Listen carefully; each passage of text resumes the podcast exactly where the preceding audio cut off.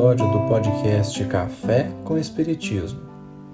A mensagem de hoje é de Humberto de Campos, pela psicografia de Chico Xavier, retirada do livro Boa Nova, capítulo 12, intitulado Amor e Renúncia. O manto da noite caía de leve sobre a paisagem de Cafarnaum e Jesus, depois de uma das grandes assembleias populares do lago, se recolhia à casa de Pedro em companhia do apóstolo. Com sua palavra divina, havia tecido luminosos comentários em torno dos mandamentos de Moisés. Simão, no entanto, ia pensativo como se guardasse uma dúvida no coração. Inquirido com bondade pelo Mestre, o apóstolo esclareceu: Senhor, em face dos vossos ensinamentos, como deveremos interpretar a vossa primeira manifestação, transformando a água em vinho nas bodas de Caná? Não se tratava de uma festa mundana? O vinho não iria cooperar para o desenvolvimento da embriaguez e da gula? Jesus compreendeu o alcance da interpelação e sorriu. Simão, disse ele, conheces a alegria de servir a um amigo? A pergunta de Jesus é valiosa. Nos faz lembrar um caso que teria ocorrido com São Francisco de Assis. Conta-se que, numa proposta de meditação e fortalecimento da conexão com Deus, Francisco e seus discípulos deveriam jejuar por alguns dias. Passados dois ou três dias, um frei franciscano começa a chorar copiosamente. Preocupado, São Francisco se aproxima e pergunta o que houve, e o frei desabafa: Pai Francisco, eu não consigo mais ficar em jejum. Eu preciso comer um franguinho. E enquanto todos esperavam que Francisco fosse dar um sermão e pedir que o amigo se mantivesse firme, ele mesmo, Francisco de Assis, cozinha o frango e come com seu discípulo.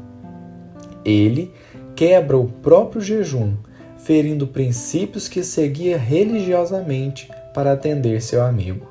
Não deu sermão, não menosprezou a dor do amigo, apenas cedeu cedeu em favor dele, para que o frei não se sentisse tão mal por ter falhado no propósito do início.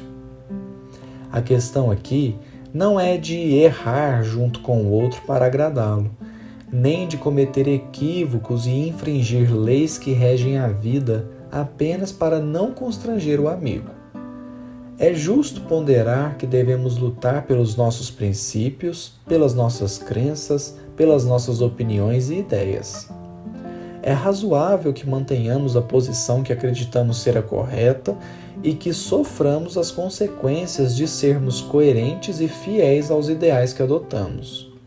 Todavia, se nossas opiniões, crenças e verdades causam divisão, nos afastando de pessoas queridas, se aquilo que defendemos faz com que pessoas deixem de confraternizar, se nossos princípios fazem com que deixemos de nos comunicar com pessoas próximas e importantes, então talvez seja a hora de pensar em ceder. Constitui ato sublime de humildade abster-se em favor do outro, deixar de impor-se para que o outro possa ter espaço, abrir mão de convencer pessoas para que possamos tê-las por perto, servir a um amigo sem constrangê-lo, ainda que isso nos custe ferir verdades e crenças que professamos. A lei de Deus é a lei de amor, e o amor não conhece barreiras, o amor não conhece divisões. Jesus, não obstante a sua superioridade e já ter deixado claro que ainda não era a hora do início da sua missão, cede ao pedido de Maria e converte a água em vinho, atendendo ao amigo que estava se casando, reconhecendo que, embora pudesse ser mal interpretado, a falta do vinho seria um escândalo para o noivo. É certo que não podemos levar esse pensamento a todos os lugares e em todas as situações, mas é justo pensar sobre isso dentro da nossa casa, dentro do centro espírita ou da igreja que frequentamos. Quanto vale ter razão e manter-se fiel a princípios que dividem e afastam seres queridos? Quanto vale dividir a casa espírita em nome de convicção que pode nem estar certa? Quanto vale afastar-se de parentes e pessoas próximas por divergência política? Não se trata de mudar convicções e princípios, mas deixá-las de lado quando necessário, tendo sempre em mente que pessoas são mais valiosas que opiniões. Assim, consideremos a indagação profunda de Jesus: Conheces a alegria de servir a um amigo?